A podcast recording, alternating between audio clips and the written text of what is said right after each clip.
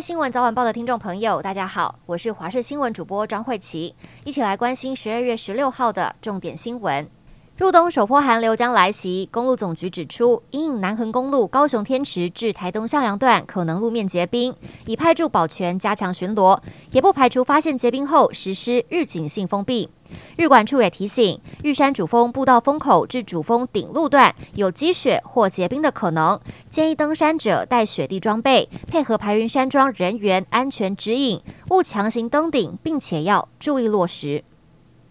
中央银行昨天决议调升政策利率半码，利率连四升。因应央行再升息，行政长苏贞昌今天召开会议拍板，确认继续补贴清创及纾困振兴贷款、就学贷款以及劳工纾困贷款，因升息所致的利息都由政府继续补贴。再过一个月就要过年了，事关台商返乡的金门小三通是否可以重启？国安会秘书长顾立雄周四备询时透露，农历年前会有答案。指挥官王必胜表示，中国疫情难以评估，应审慎判断。而根据了解，相关部会在今天就此开会研商，因为目前外岛医疗量能有限，行政院评估应分阶段开放。美国参议院今天通过二零二三年度国防授权法案，授权未来五年提供台湾一百亿美元无偿军援，并要求加速处理台湾军购。接下来将送交白宫，待美国总统拜登签署后生效。不过，法案只有明定支出项目，实际拨款金额要视后续拨款法案而定，最终军援数字还有变数。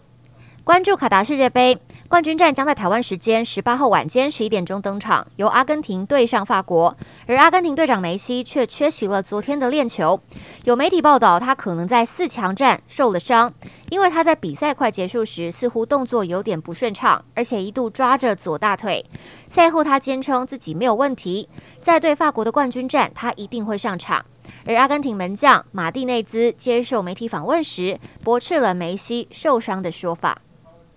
马斯克收购 Twitter 之后，Twitter 昨天将追踪马斯克专机动向的账号停权，今天再停权多名记者的账号，遍及 CNN、纽约时报还有华盛顿邮报等。部分记者曾报道过追踪马斯克专机的账号被停权的新闻。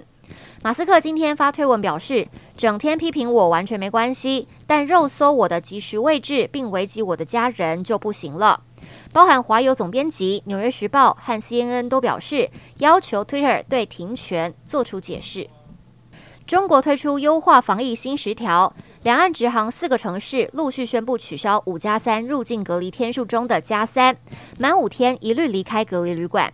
澳门也宣布，从十七号起，台湾等地入境者改为居家隔离、医学观察，必须持有四十八小时内的核酸检测阴性报告，但不再需要预订澳门的医学观察酒店，也不必预缴核酸检测的费用。